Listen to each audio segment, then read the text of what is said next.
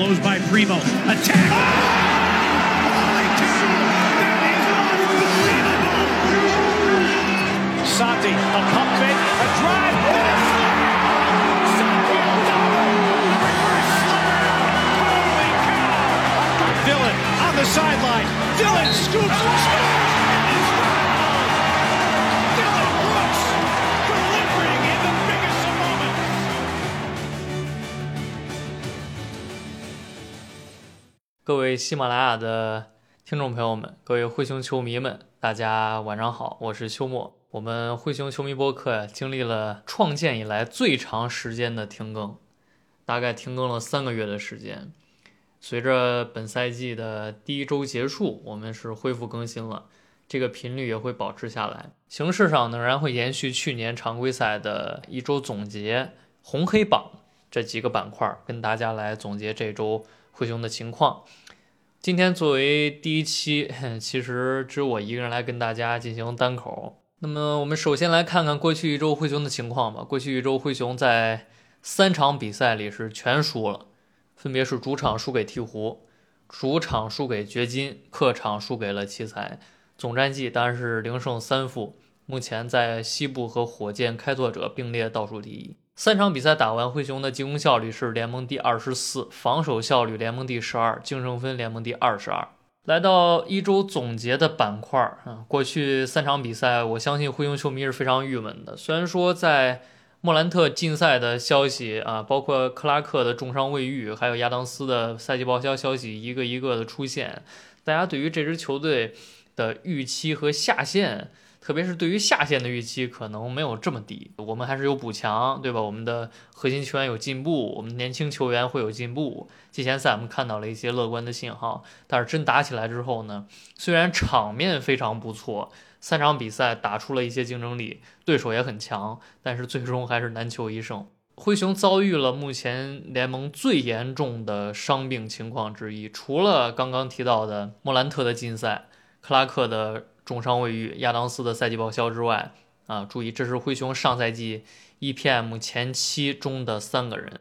除此之外呢，肯纳德在揭幕战被刘易斯打到了面部，导致脑震荡，也是缺席了后两场比赛。阿尔达马因为崴脚，开季至今三场比赛还没有打过。灰熊理想中本赛季最强的八个球员，现在只剩，呃，贾伦·杰克逊、贝恩和斯马特能打了。阵容遭遇了如此之大的伤病，其实难取一胜也是非常可以理解了。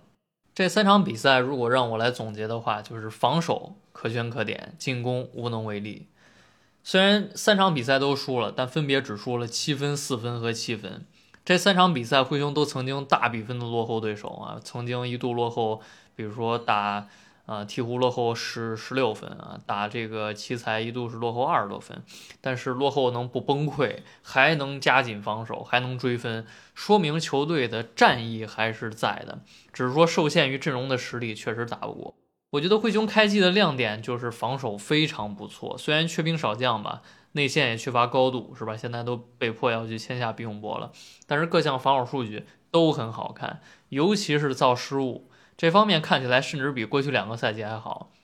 后场篮板的保护可以说是众志成城，也能经常看到，呃，包括后卫球员也回收下来想去保护后场篮板，整个球队，嗯，也很少给对手罚球吧。因为灰熊三场比赛的对手水平都是非常不错的，基本都是全员。你像像鹈鹕只有墨菲伤病啊，然后打掘金五位首发都在，打奇才呢也是这样的。这些球队里都还有像英格拉姆、像西安威廉森、像约基奇。像穆雷、普尔、库兹马，就这些得分手，所以灰熊的防守表现还是很有说服力的。我觉得灰熊在防守策略上和上赛季的变化是不大的啊，小样本下仍然是主要限制对方的长两分和底角三分出手，这两项目前是产效俱佳，就是可能对手在这两个区域的出手频率和命中率都是联盟最低最少之一。然后灰熊仍然会给对手大量的非底角三分，这个是和过去两个赛季一样的。灰熊是限制底角，然后四十五度和弧顶随便投。三场比赛下来，虽然样本很很小，但还是呈现这样一个趋势。但很可惜，可能是由于样本原因吧，对手在被放非底角的情况下，把握度是非常好的，所以这个防守，呃，可以说是有点失败的。灰熊的首发阵容其实是非常强的，这个阵容百回合只丢八十八点七分，限制对手的运动战得分率是匪夷所思的百分之四十一点五。灰熊首发对手的失误率高达百分之十七啊，这个阵容也很少被被造罚球。但是这个阵容进攻完全不行啊，完全造不了罚球，也完全抢不到线上篮板。这个其实和灰熊三场比赛所呈现的整体球队情况是相符合的。呃，因为从进攻端来讲呢，灰熊就是一无是处了啊，不管是阵地战的开发，还是造罚球，还是啊前场篮板，全都是联盟倒数水平。别说自己得不了分了，球拿在手里也不稳，还有大量的失误。这个现象是从首发到替补，从后卫到内线，概莫能外。整个球队只有蒋杰克逊一个人能保证不太失误啊，当然他也不太传球。呃，从进攻的选择上，由于缺少莫兰特这个绝对的攻框机器啊，灰熊变成了一个完全的跳投球队，甚至三场下来是联盟三分频率最高的球队，百分之四十三点七，投这么多三分，绝非是因为灰熊三分厉害。他们的三分球命中率只有百分之三十三点六，排在联盟第二十一，特别是非底角三分还不到百分之二十六，是联盟独一档的最差。啊，但是灰熊投这么多也是无奈吧，因为轮换球员普遍缺乏自主进攻能力，就自己拿球根本打不了，所以只能不断的传传传，然后多传传的多又容易失误，稍微传到不错的外线投篮机会就赶紧扔了完事儿了，这也是阵容问题。灰熊进攻端的唯一亮点是底角三分啊，不仅出手频率是联盟最高的，命中率居然也是联盟第三高的百分之五十一点四，所以灰熊是本赛季首周底角三分最强的球队。呃，我认为灰熊平攻的问题会长期的存在，因为贾杰克逊这三场看下来没有完没有任何的进攻的进步，贝恩个人进攻水平又不是特别高，所以其他的球员基本都是。攻兵为主啊，缺少处理球能力，但又不得不处理球，所以出现大量的失误，就在所难免。没有亚当斯和克拉克的冲板，灰熊也没法靠产量去弥补效率。所以不出意外，灰熊是现在联盟比赛观赏性最差的球队之一。接下来进入一周的红黑榜。正常来讲呢，每周的红榜要有三个人，黑榜也要有三个人。但是这周严格意义上来讲，我只想给一个人，那就是 Marcus Smart。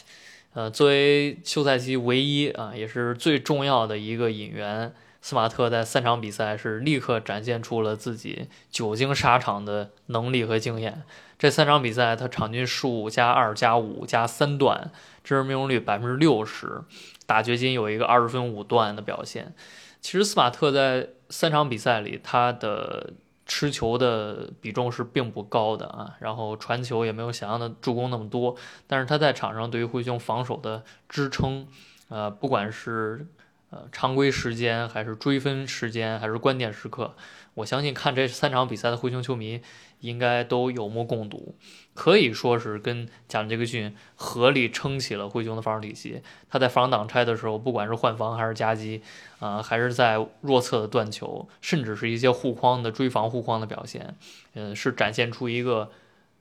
嗯，最佳防守球员级别防守球员的能力吧。我觉得斯马特的状态是非常非常好的。如果说这三场比赛灰熊防守是他们唯一的亮点，那斯马特毫毫无疑问是这个亮点的最重要的组成部分。第二个红榜球员是蒂尔曼啊，蒂尔曼三场比赛场均十三加九加三助攻加两断加一帽，真实命中率百分之五十五。他最大的一个不同就是三分球十中四。呃，上赛季总共蒂尔曼三分球投了十五个，中了四个。嗯，这个赛季三场比赛就已经追平这个进球数了。蒂尔曼在进攻端会去拉到底角投三分，嗯，这个命中率我觉得也是可以接受的。他本来就是一个救火队员的嗯角色和功能，在上赛季我们已经看到亚当斯和克拉克报销之后，他能打出一些接近两双的表现，填满数据栏。嗯，那么这个赛季目前打出一个面板数据。我觉得是值得一个红榜的，嗯，当然，蒂尔曼，我觉得除了去投三分之外，并没有体现出一些其他方面的进步，这个也是他的天赋和能力所限。承担了更多的出手之后，效率有一些下滑。但整体来讲吧，这个球队目前进攻就是这样的。那么，蒂尔曼拿到一个接近十十三加十的数据，我觉得还是值得表扬的。第三个红榜位置给到罗斯，罗斯三场比赛场均十加二加四，三分球百分之五十六啊，打掘金十六分。罗斯，我在他来之后，我其实是相当悲观的。我觉得罗斯在上赛季已经没有轮换水平了，他可能就是一个第三控卫，啊，因为我一直是支持斯马特在全阵容打替补的，所以我当时觉得罗斯可能就只是一个，呃，轮换水平或者说饮水机水平，更多是发挥经验。但是他在这三场比赛还是展现出不错的技战力，虽然说他在三分球，啊，就是三分线以内的效率已经完全。呃，没有效率，百分之二十多的两分球命中率，但是无球的定点投篮表现，三分球持球投的表现，包括一些在比如说打掘金那个追分阶段连续的突破，连续的 得分，那波高潮是我没有想到的，所以就冲这点，我觉得罗斯值得一个红榜位置。然后我还给了两个红榜提名的球员，这是我觉得其实我不会把他们放到红榜，但是也值得一提。首先就是贝恩，贝恩三场比赛场均二十四加三加四加一点七段，真实命中率百分之五十五，三分球百分之三十三。贝恩这个数据效率下滑，主要是由于第二场打掘金那个十七中四拖了后腿了。他在剩下两场比赛都有一个呃非常高效高产的表现，我觉得贝恩算是达到预期的，因为我之前说贝恩在季前赛得分游刃有余，是吧？他常规赛。我觉得能场均二十五分，那目前他也是基本打出这个产量，能打出产量就是他对于目前灰熊最大的一个贡献。嗯，他投三分投的非常多，场三十六分钟要投十个以上，呃，这个是远高于他之前这些赛季的出手的。这也没办法，因为他肯纳德打不了啊，其他球员又很难去独立完成出手，那么贝恩当然要去开发更多的出手。这个效率下滑是可以接受的。如果下下一周是吧，佩恩能够减少一些失常的场次，维持这个效率，我觉得他就能进到下一周的红榜。最后一个红榜提名是扎伊尔·威廉姆斯。扎威三场比赛场均十二加八，真实命中率百分之五十四啊，三分球每三十六分钟出手七次，命中率百分之二十八，打空位百三分球百分之四十，其中打奇才那场比赛。拿到一个十六加十，其实季前赛打完，很多球迷都在吹捧扎威，觉得扎威终于是体现出了进步啊，持球的进攻信心啊，投篮信心，防守，嗯，觉得确实跟前两年不一样了。这个也延续到了常规赛的比赛，他能打出十二加八的面板，我是完全没有想到的，尤其是这个八板，实际应该是七点几板，七点六、七点七，扎威竟然是目前灰熊队内的篮板王。啊，这个就体现出他的积极性，因为扎威其实体重很轻啊，啊，他已经而且要承担大量的对于外线球员的单防，所以他其实并没有太多去保护篮板的机会，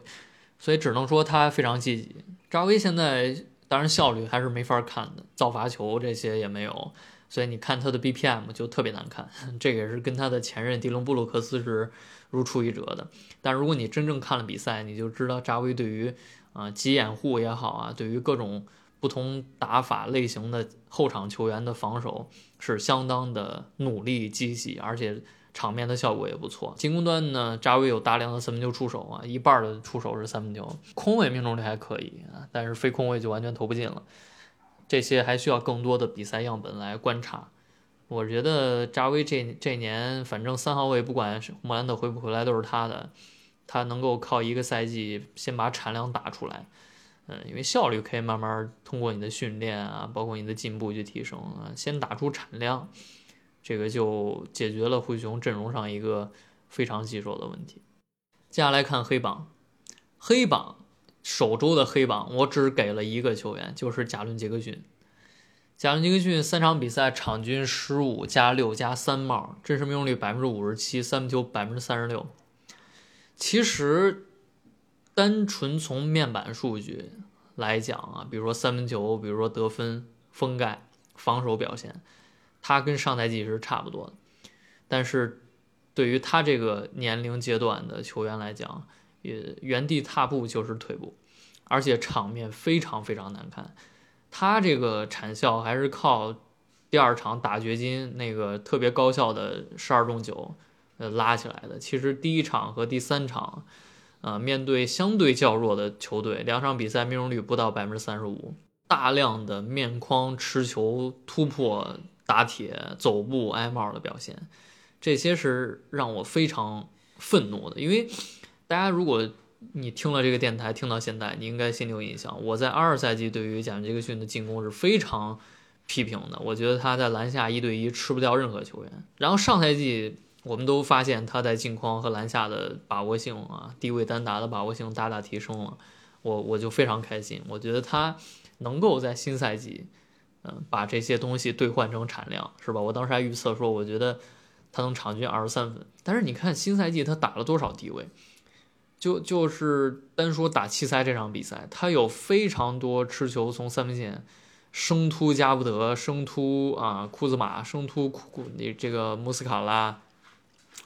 就生突很多各种各样加纳利，就这种球员打不进，打不进，然后摔倒在地，然后对方打快攻，有时候就这这这种进攻选择是匪夷所思的啊，是我觉得他应该规避掉的，因为他的。控运水平不支持他做这些面框突破，而且他完全传球不行嘛，所以一旦是被夹击的话，他也传不出来。我觉得贾尼克逊还是应该在低位背身拿球，找到错位去快速的解决问题，就像在世界杯上一样。但是他在三场比赛里，嗯，丑态百出，丑态百出，就是三场比赛他的篮下命中率是百分之五十，是全队倒数第一，一个六尺十一寸的。大体重内线，篮下命中率百分之五十，什么概念？就完全放不进。然后防守端呢，虽然说我觉得封盖这些影响力都还在，这个不能尬黑，但是三十六分钟五点三次犯规，就就你觉得又回来了是吧？一切又回到了二零二二赛季，变成了一个上场频繁犯规、篮下放不进的那个山鸡，所以。如果你本来对他的期待是在二零二三赛季的水平上更进一步，是吧？但他现在不仅没有更进一步，反而又退回去了，退到二零二赛季那个样儿。那我觉得他就值得一个黑榜。呃，以上就是我们本赛季灰熊博客的第一期节目。这期由于是我单口，时间比较短，但是之后会恢复正常的更新频率，也会请来一些之前大家见过或者没见过的嘉宾。那么非常感谢各位的收听，我们下一期再见。